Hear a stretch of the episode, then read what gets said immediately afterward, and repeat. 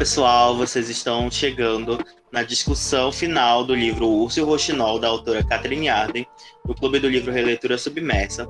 É, eu e a Rafa estamos muito felizes de receber todos vocês que estão aqui para discutir essa obra que nós lemos no mês de maio. E começando, a Rafa vai começar. Começando, a Rafa vai começar, obviamente. A Rafa vai iniciar uma contextualização da literatura russa e a influência no livro que nós lemos esse mês. Então, logo após isso, nós vamos discutir os nossos pontos positivos e negativos e, obviamente, dar a nossa nota à obra que foi lida, tá bom? Então, Rafa, você tem toda a liberdade para começar a sua, a sua apresentação de, sobre a literatura russa influenciando o livro que nós lemos. É. é então, a gente vai fazer uma introdução sobre a literatura russa e a gente vai falar sobre folclore russo e a influência do mesmo em O Urso Rochinol. Depois a gente vai conversar sobre os recursos, quer dizer, alguns poucos, né, dos recursos estilísticos que a autora usou na obra. E no final a gente vai fazer um momento de bate-papo, onde vocês vão poder falar e conversar com a gente, e a gente vai discutir a obra. É, a literatura russa, ela é extremamente interessante, e aí eu criei esse rápido, essa linha do tempo aqui da literatura, da literatura russa para a gente entender como é, ela é, se construiu com o passar do tempo, né? A autora, ela não é russa, mas eu acho que o livro está muito próximo dessa literatura e vocês vão entender à medida em que eu for falando sobre todas essas eras aqui da literatura russa. No século XVI, a gente tem a Era Antiga, onde os escritos traziam uma fusão entre a religião cristã e as crenças pagãs. E a gente compreende isso muito bem, né? Porque até em Urso Rochinol a gente vê essa, essa miscigenação de, de religiões e a gente consegue perceber isso claramente na obra.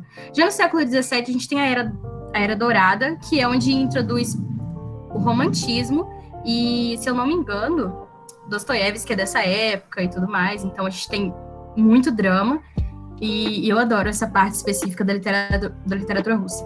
No século XIX, a gente tem a Era de Prata, onde os estilos literários começam a se diversificar e esse Anton Chekhov é quem marca esse período.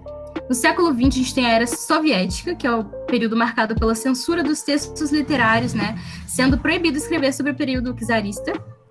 E quando a gente estuda história no ensino médio, a gente vê isso muito claramente, né? No século XXI, a gente tem a era pós-soviética, onde os russos eles mostraram interesse em novas é, qualidades de literatura provenientes das, das províncias. Então, o estilo policial também surgiu nessa altura. E aí a gente tem esse desfecho, né, quando a literatura aparece plena e cheia de, de tudo que é possível ter, né, sem nenhuma censura e sem nenhuma restrição relacionada à religião nem nada. E o mais legal de Urso Rochinol é que ele traz isso de volta, né, essa, essa fusão entre a religião cristã e as pagãs. É, aqui eu coloquei um trecho da Carta do Folclore Brasileiro, onde diz que o folclore é o conjunto das criações culturais de uma comunidade baseado nas suas tradições expressas individual ou coletivamente, representativo de sua identidade social. Para trazer para vocês a importância que essa obra possui é, e a importância de conhecer os folclores dos países com o qual a gente não tem tanto contato, né? Eu, pelo menos, não sabia nada do folclore russo antes de ler o Urso Rochinol. E é interessante que, até quando eu li Corte de Espinhos e Rosas, da Sarah J. Maas, eu achei uh, muita semelhança. Na verdade, uma das primeiras reações que eu tive quando eu li e eu vi os personagens e tal, eu falei, meu Deus, isso é muito parecido com o folclore russo. Eu não sei se mais alguém teve essa impressão, mas me, me veio na época. Sim, sim. Bom, aqui eu também coloquei... tive essa impressão. Só confirmando aqui. Sim, né? É muito, muito próximo. Sim. Aqui eu coloquei algumas manifestações do folclore russo. É, o folclore russo, russo ele tem origem na religião pagã eslava. E aí eu coloquei aqui alguns contos que eu alguns algumas alguns personagens do folclore que eu achei muito interessante e a gente pode até é, relacionar eles com alguns dos personagens de Urso Rochinone. Tem a Baba Yaga, né, que ela testa a coragem dos heróis e ela pode tanto ajudá-lo quanto não, não ajudá-lo, dependendo do, da coragem dele e do valor que ele provar para ela.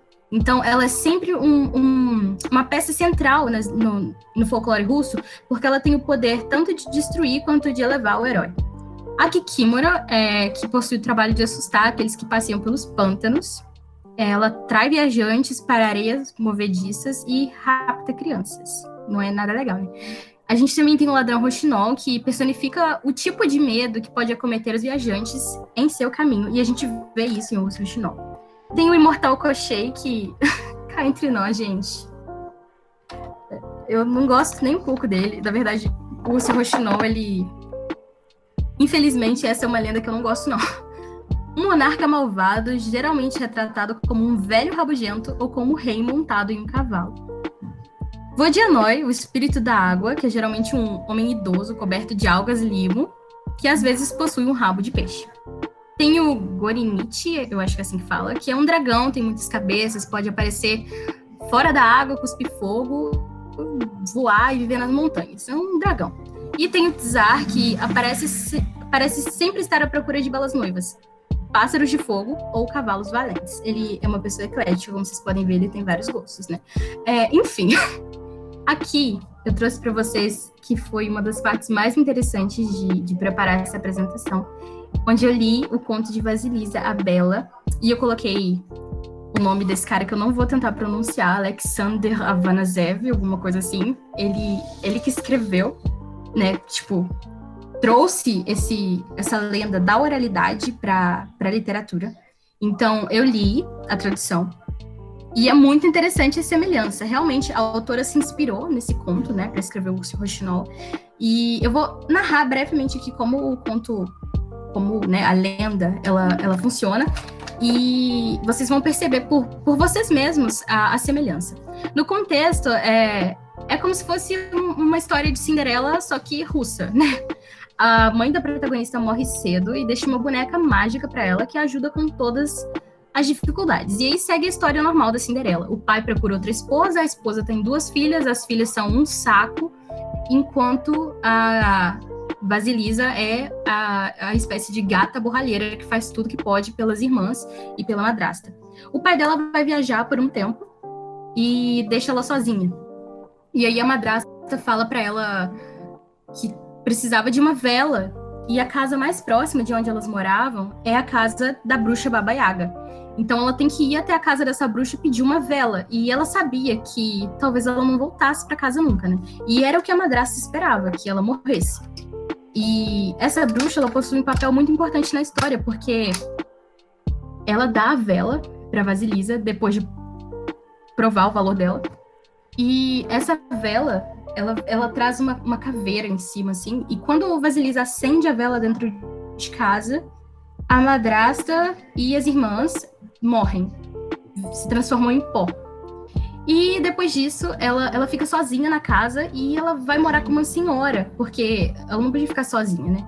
E nisso ela, ela começou a tecer e ela fez um tecido muito bonito, com a ajuda da boneca. Essa boneca tem um papel central na história. É meio bizarro até.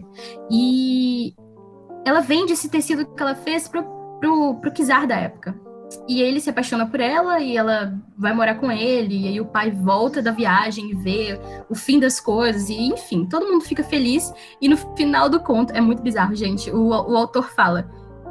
E ela e a boneca viveram felizes para sempre. É muito bizarro. Aqui eu coloquei uma ilustração da personagem para vocês entenderem. Essa caveira e a vela dentro. E matou todo mundo. É bem, bem sinistro. bem sinistro mesmo. Bom, aqui a gente já entra na parte do folclore na obra e a relação, né, com o Urso.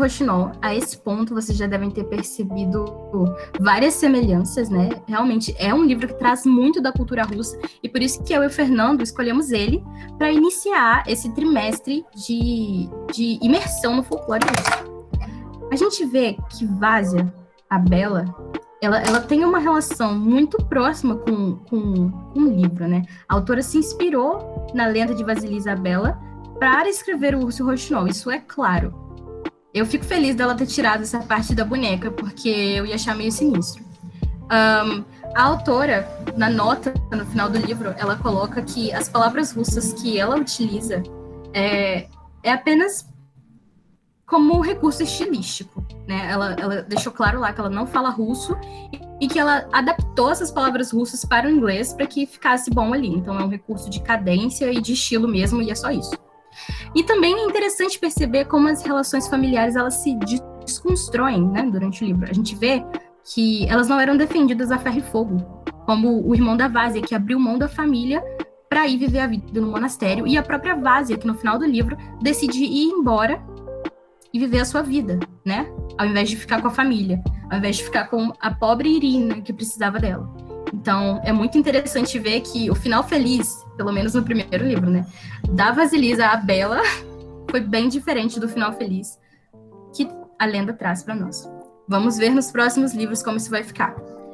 Bom, aqui nós vamos falar um pouco sobre o país, né? E sobre a construção do cenário, que é um dos aspectos que eu mais gostei na obra.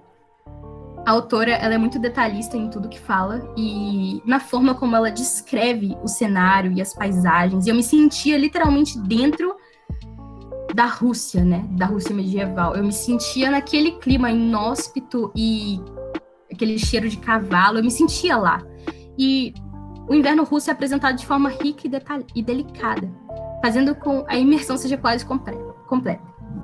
Quase, pois isso pode ser completa com a playlist que a gente elaborou para vocês. Eu espero que todo mundo tenha ouvido, porque aquela playlist ficou muito boa. A publi!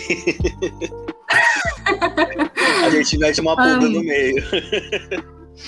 Sim, é lógico. É propaganda, né, gente? Aqui eu coloquei um videozinho da Rússia atual para vocês poderem ver como o inverno lá é rigoroso. É literalmente quase uma tempestade de neve e as pessoas andando ali normal, como se não fosse nada. Eu não entendo. Olha aí, criança pulando. Ih, gente, não dá pra mim não, não gosto de frio não. Achei assim, meu Deus. É impressionante, porque não dá para mim. 100% verão.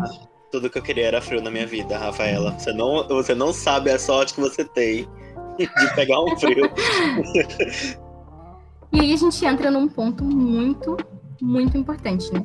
De qual é a necessidade, qual é a importância de proteger essas histórias. Grande parte das tradições populares elas são conservadas por meio do folclore, e a preservação da cultura popular se faz rica por agregar valores para gerações.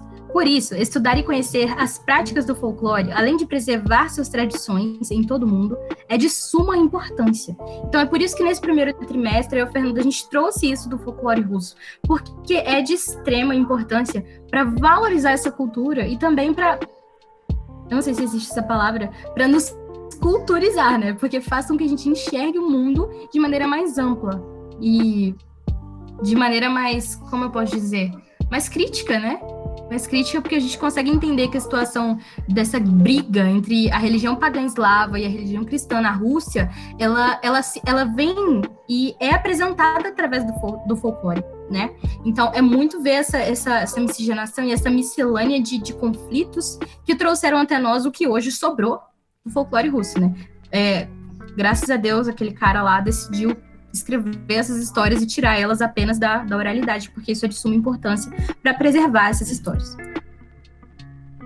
E, finalizando essa parte de apresentação aqui, essa introdução, é, na próxima semana, eu e o Fernando vamos divulgar no, no, nos nossos perfis lá no Instagram o cronograma dos dois últimos livros da trilogia O Internet. E a gente espera ter todos vocês com a gente lendo os, os próximos dois livros. É, fiquem ligados lá no Instagram, arroba releitura, underline e arroba diário submerso, onde a gente vai estar divulgando esse cronograma. Muito obrigada por terem me ouvido e cuidado com os mortos. Vamos começar. Cuidado com os mortos, exatamente. Eu acho que é a frase mais marcante do livro. E, Rafa, parabéns, você fez uma contextualização belíssima da história. É, foi muito bonito. Eu já vi, gente, eu já tinha visto os slides, né? ela preparou e me mandou. E eu tava esperando para ver como seria a fala da Rafaela explicando todo esse contexto russo maravilhoso. Vou ativar minha câmera aqui rapidinho. E foi belíssimo, parabéns, Rafa. Foi muito bonito. É... Ai, muito obrigada. Eu acho que a, aqui no chat nós estávamos comentando enquanto você estava falando algumas coisas que foi sobre a, a Baba Yaga. Baba Yaga ou Baba Yaga? Eu já escutei como Baba Yaga. Não sei. Você falou Baba é... Yaga. É, falando sobre que ninguém, que foi uma surpresa descobrir que ela era do folclore russo.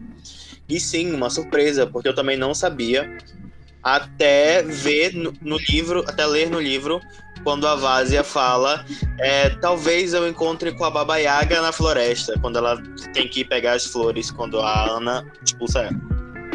Então, é, é fascinante ver essa contextualização que a Rafa fez. E agora nós vamos entrar no as nossas impressões sobre o livro. Eu, eu quer que eu comece, Rafa? Eu posso começar e você vem, aí a gente abre o microfone para todo pode mundo. começar. Tudo bem. Primeiramente, o livro foi uma escolha é, justamente por trazer um folclore diferente, por trazer uma escrita diferente. A Rafa sugeriu e era um livro que estava na minha lista há muito tempo, eu nunca tive a chance de pegar para lê-lo. E ele é lento. No começo ele é muito lento.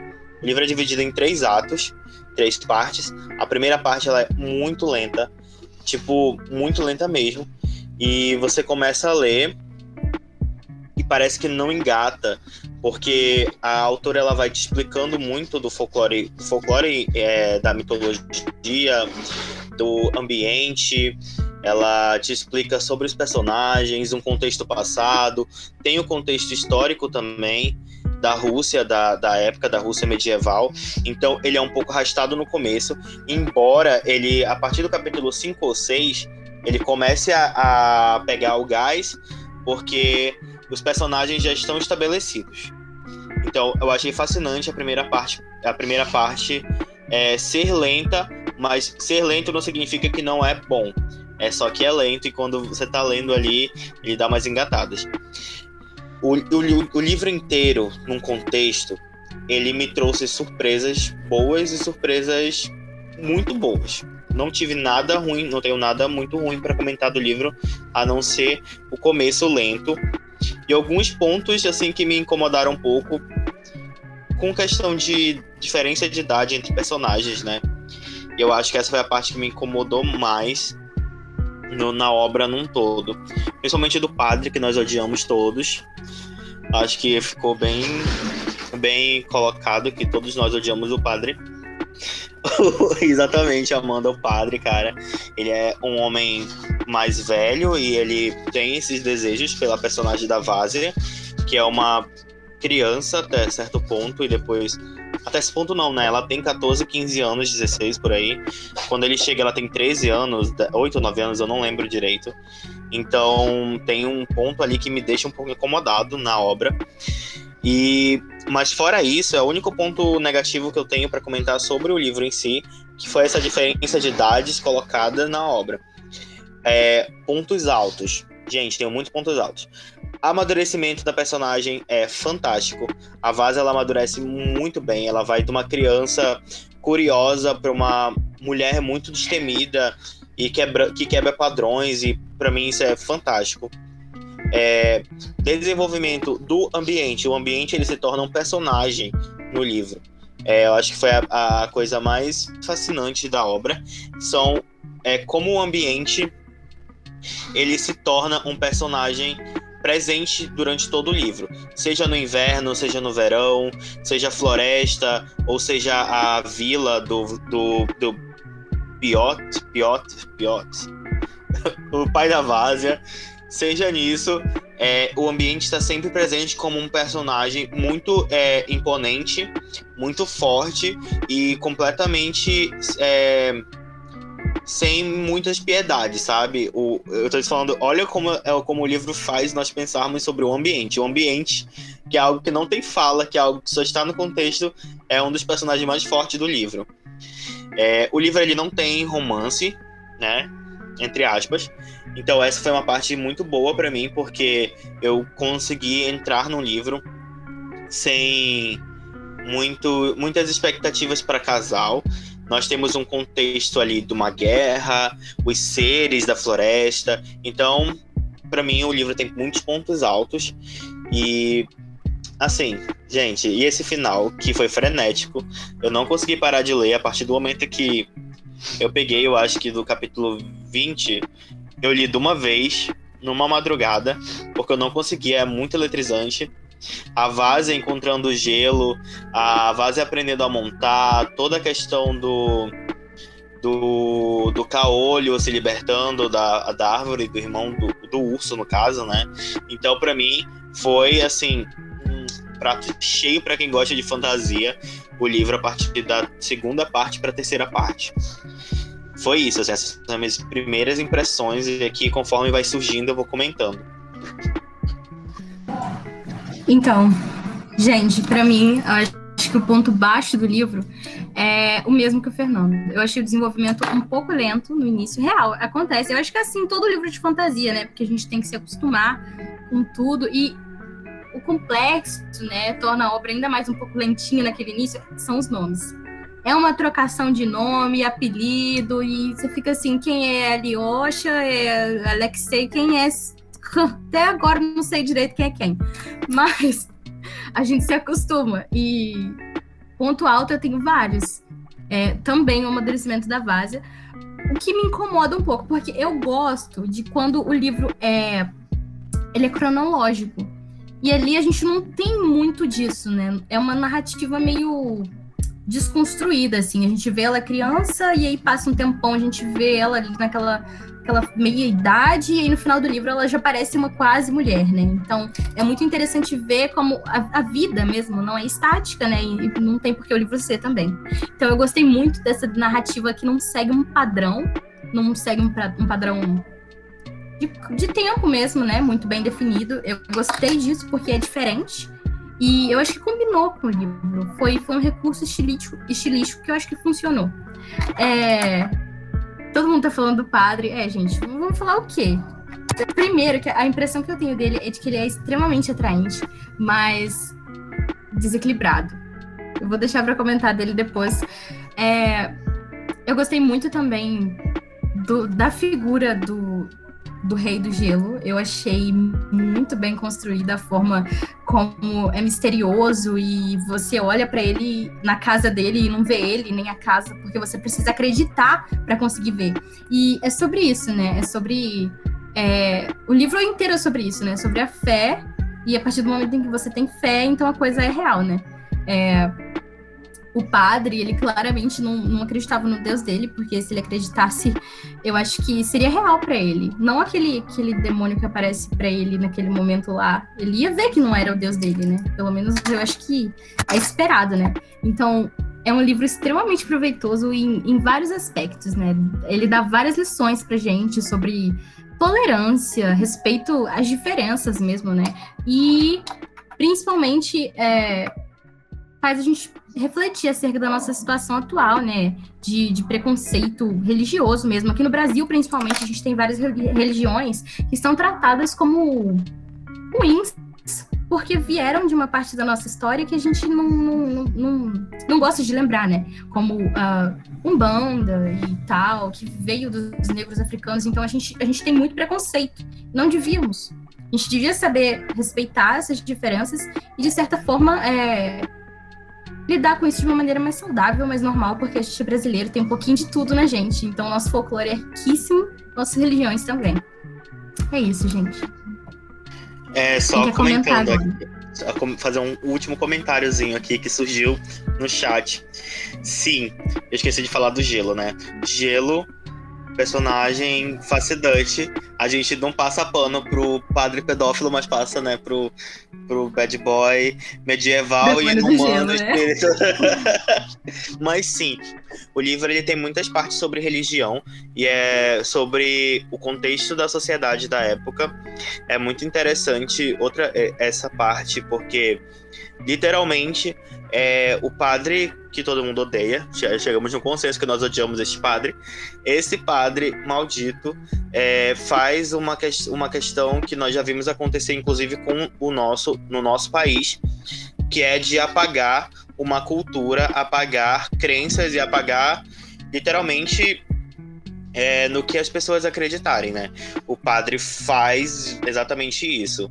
Nós temos, justamente por não gostar de uma parte da história e chamar aqueles seres, por exemplo, da religião, os antigos deuses, de demônios.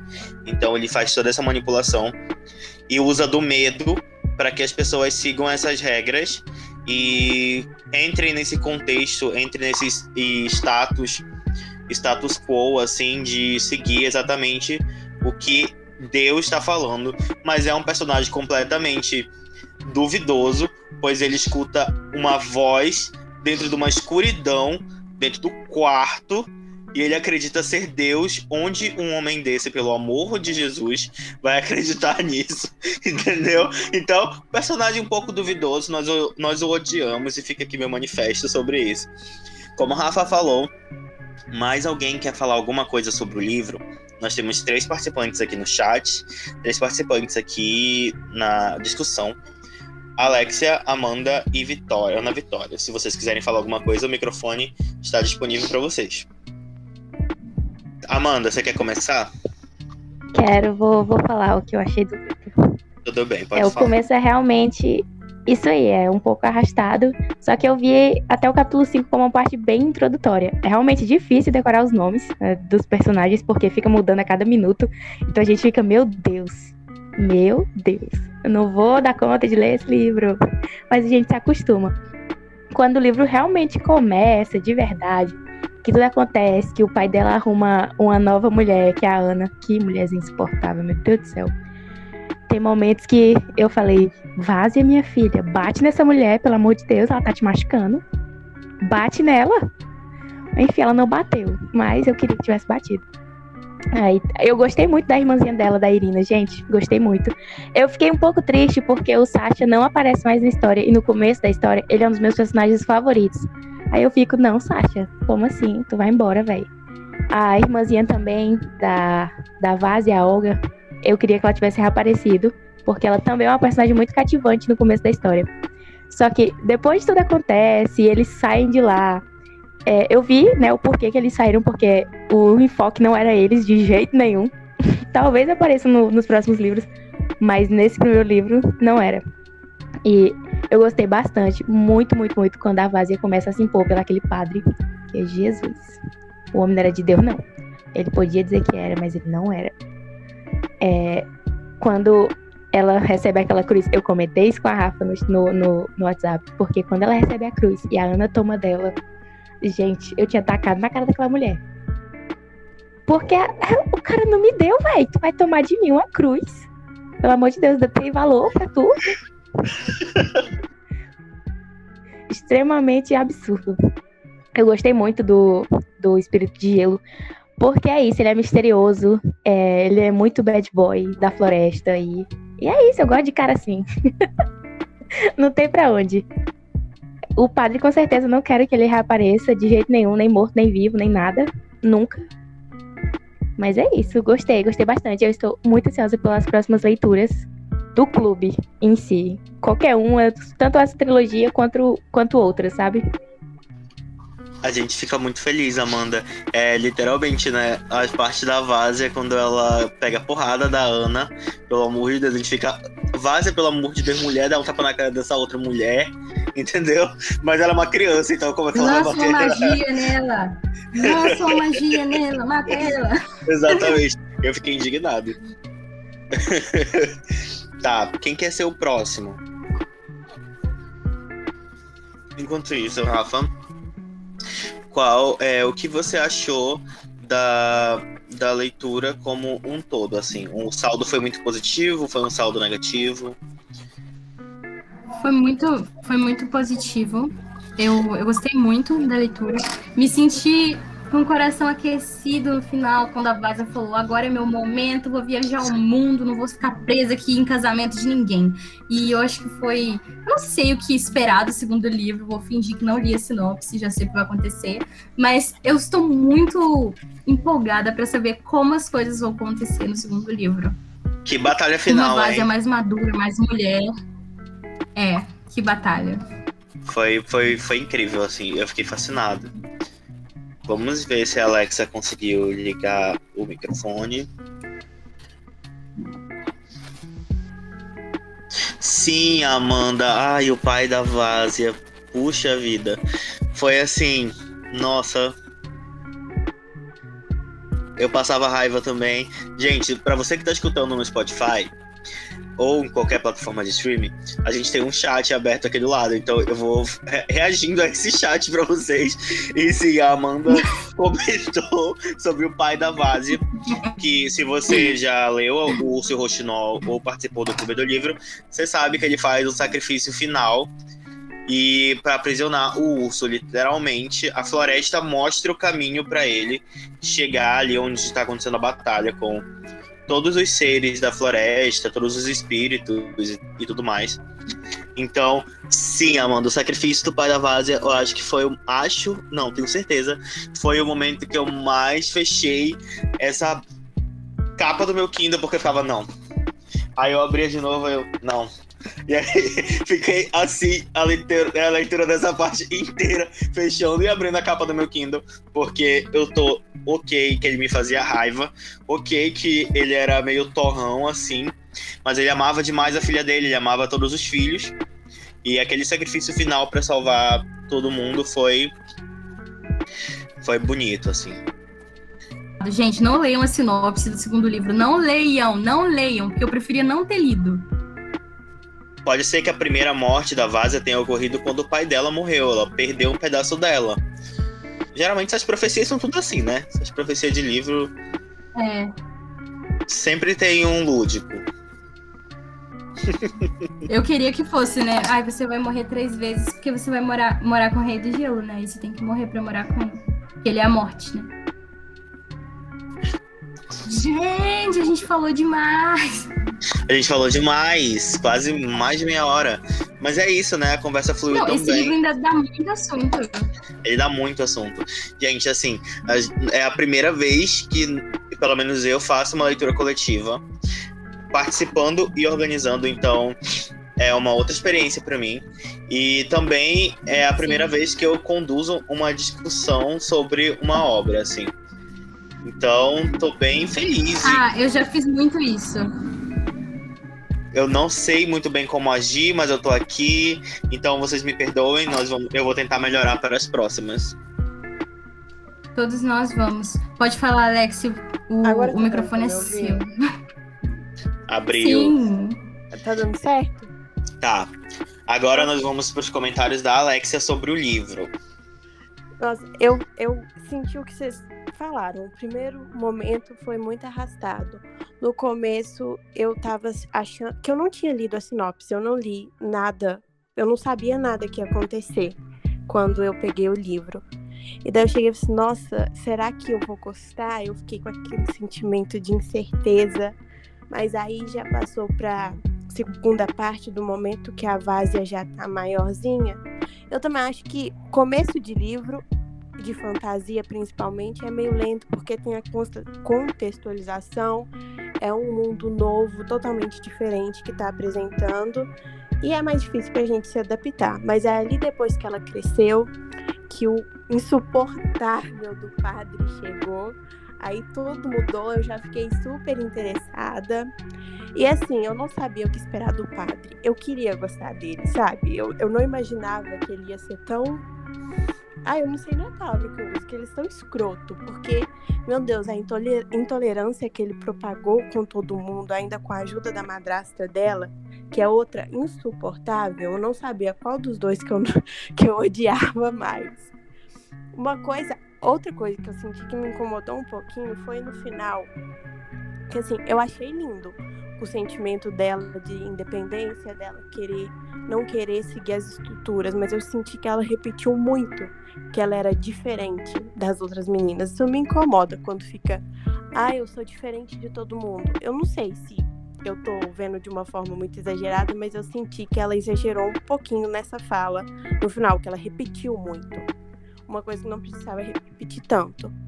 Eu imaginava que por a madrasta dela não gostar dela, a irmãzinha dela também não ia gostar, mas pelo contrário, a relação das duas é linda. Eu amei muito, tipo, o sentimento de cuidado, de amizade que elas têm, foi uma coisa que me agradou muito. A babá dela, eu esqueci o nome, Dunia, eu acho que é assim. Também eu achei lindo o quanto que ela cuidava de todos os filhos, mesmo depois que a mãe morreu.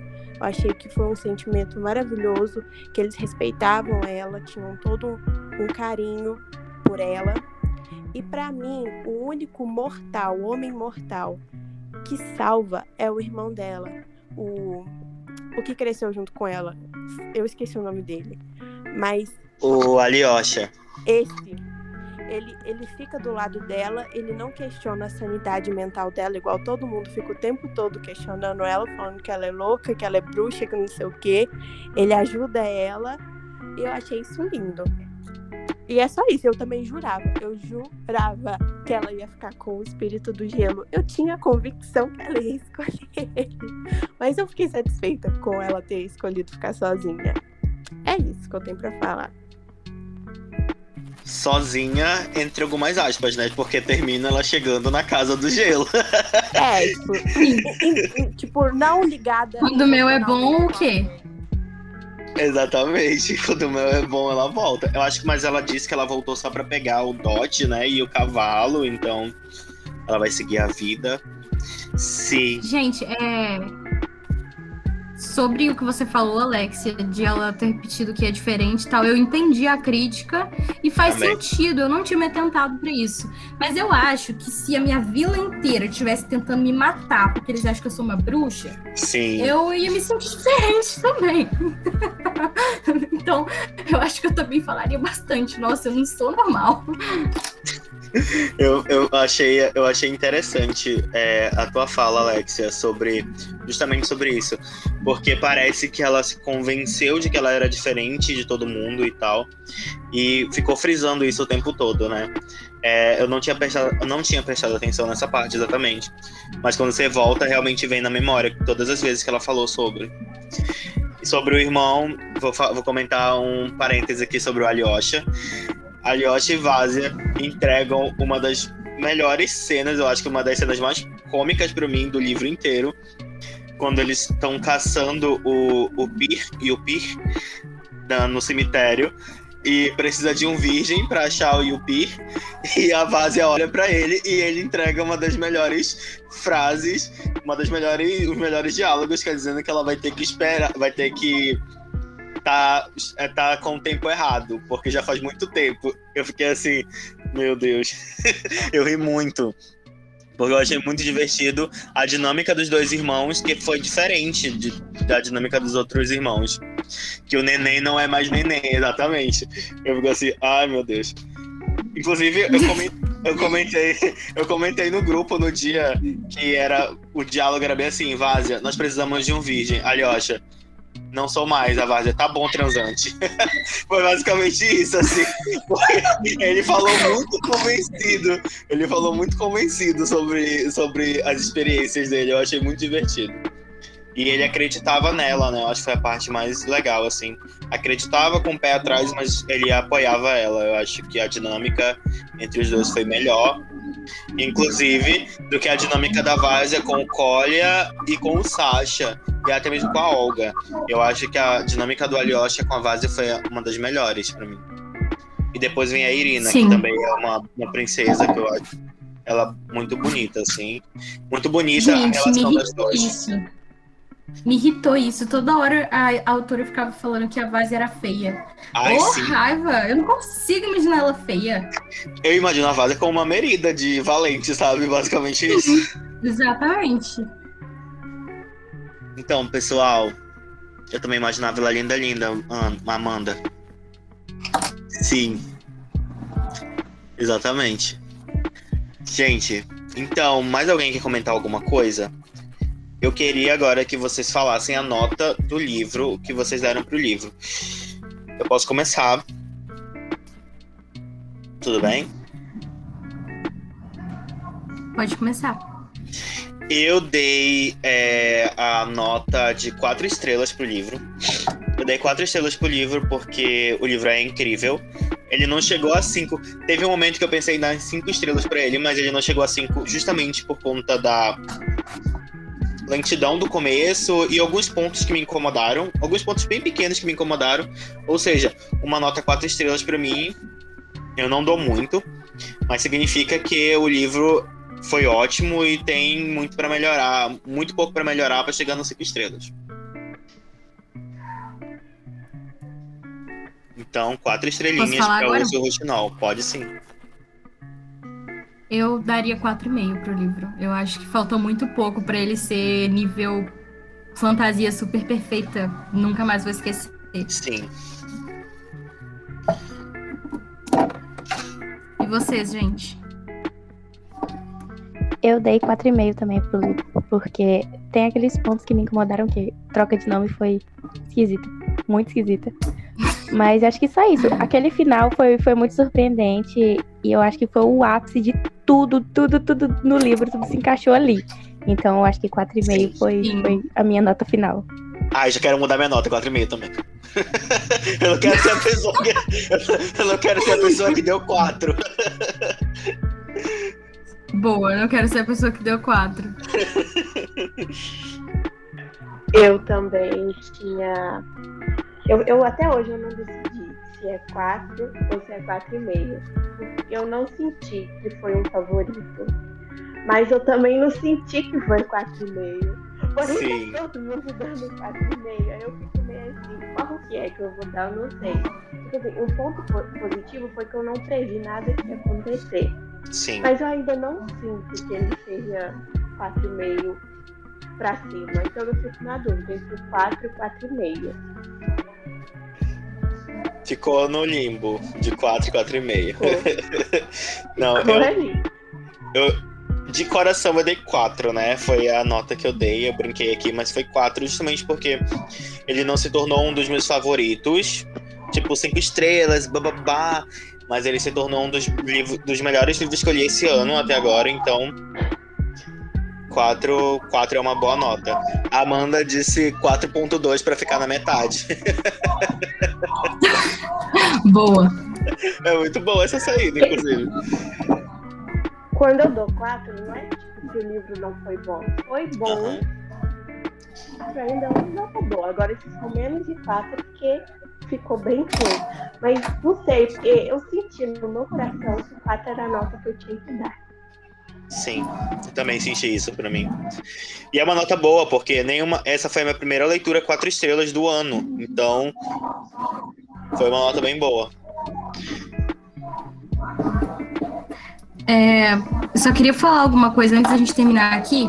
Sim. que eu tava falando antes sobre a semelhança de, de acotar e que eu vi algumas coisas do folclore russo em acotar. Gente, eu posso estar cometendo um, um equívoco aqui, mas eu sinto que tem semelhanças demais. Demais. Por exemplo, eu não sei se é no livro 2 ou no 3, quando a feira ela vai até a corte estival para conseguir roubar o, o livro, eu acho, né? Não sei. Do, do, do grão senhor lá, que eu esqueci o nome dele, gente, desculpa minha memória é péssima. Isso, no segundo. E aí tem aqueles espíritos da água que vão e ajudam ela e a. Esqueci o nome dela. A conseguir tirar o, o livro de lá. E na hora me veio aquela. A Rusalka, eu acho o nome dela, né? Vem a Rusalka, né? No Urso Rochinol. Eu achei muito semelhante. O Suriel também me parece muito russo. Eu não sei. Mas pra mim ele é russo demais. Spoilers, spoilers. Não, gente, sem spoiler, não é spoiler não. Não é spoiler, não. É só um comentário, assim. Eu ainda não li a Cotar. Eu- é, um dos meus, é um dos livros que eu tenho pra ler nos últimos. Nos próximos. Nos, nos próximos meses. Estou esperando pra ler a Cotar. Ainda não consegui lê-lo. Mas vamos lá pra mais uma fantasia. Então, pessoal, é, foi isso. Nós estamos muito felizes de vocês estarem aqui conosco. Tinha uma, a Ana caiu, eu acho. Ela falou que estava com um problema em casa. Mas nós estamos muito felizes de vocês estarem aqui, de terem participado, de terem discutido conosco. É, o saldo é completamente positivo do clube. Nós estamos, tipo, agradecidos a vocês demais por terem lido conosco durante esse mês inteiro, terem compartilhado nas suas redes. Como eu disse no começo, esse foi o nosso começo, foi o nosso primeiro mês, é a nossa primeira discussão. Nós ainda- eu ainda estou meio perdido assim sobre como fazer, mas é, o, o sentimento é de felicidade assim dentro de mim. Então, muito obrigado.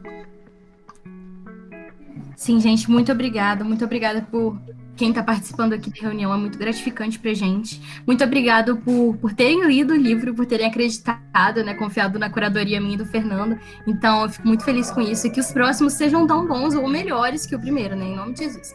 Então, é um prazer ter vocês aqui, falar com vocês. Muito obrigada pela presença. O Spotify vai ficar disponível, o podcast vai ficar disponível em todas as plataformas de streaming, praticamente, né, Fernando? Explica como é que vai funcionar isso. Sim, pessoal. Se você está escutando pelo Spotify ou por qualquer outra plataforma, saiba que todo mês nós vamos ter episódios especiais sobre o, o livro algum assunto diferente e a nossa discussão final também vai virar podcast. Então, você aí, querido ouvinte do Spotify, do Deezer, do Apple Podcast, Google Podcast, agradecemos demais a audiência de vocês. É o nosso começo. Dá uma conferida nos nossos, nossos Instagrams, vai lá nas nossas redes, comenta com a gente participa do Clube do Livro também. É, nós gostaríamos de deixar a indicação de alguns arrobas que participaram hoje da nossa da nossa discussão. Nós temos a Alexia e a Amanda. Se vocês quiserem divulgar o Instagram de vocês aqui no, no podcast, vocês estão com a palavra, viu, meninas? Tá, vou falar. É. Segue lá, gente. Recomendei. Literalmente esse é o nome. Recomendei.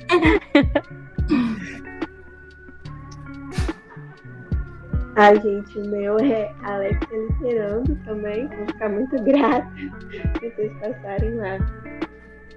Isso, você pode seguir então o arroba recomendei e o arroba Alexia Literando no Instagram. Nós vamos deixar o link na descrição do, do podcast e também lá no nosso primeiro episódio do YouTube também vai estar. Tá. Então, segue as meninas, elas foram maravilhosas, elas participaram da discussão de hoje, comentaram com vocês. Então, muito obrigado, pessoal a todos vocês que estão escutando, mais uma vez nós gostaríamos de agradecer. É, lá você encontra o link do clube no nosso, no meu, na minha bio e na bio da Rafa. Eu estou o arroba Diário Submerso no Instagram. E a Rafa é o arroba. Sou... Pode falar, Rafa. Releitura underline. Releitura underline IG. Sim, ela é o arroba releitura underline IG. Vocês encontram as informações lá, tá bom? É, é isso, pessoal. Muito obrigado. Desculpa qualquer coisa de montagem, tá bom? se nós nos atropelamos ou se o áudio não ficou bom em determinado momento, perdoa a gente, a gente vai melhorar, tá bom? Gente, muito obrigado. Muito, muito, muito, muito obrigado por ter ficado até aqui com a gente. Obrigado, gente. E esse foi o Releitor IG. O Releitor IG ficou com seu roupa na cabeça, Rafa. esse foi. Esse foi o Releitura Submersa. Releitura Submersa, amém. Pode terminar assim, pode terminar assim. Esse foi o Releitura Submersa. Até a próxima, pessoal. Beijo.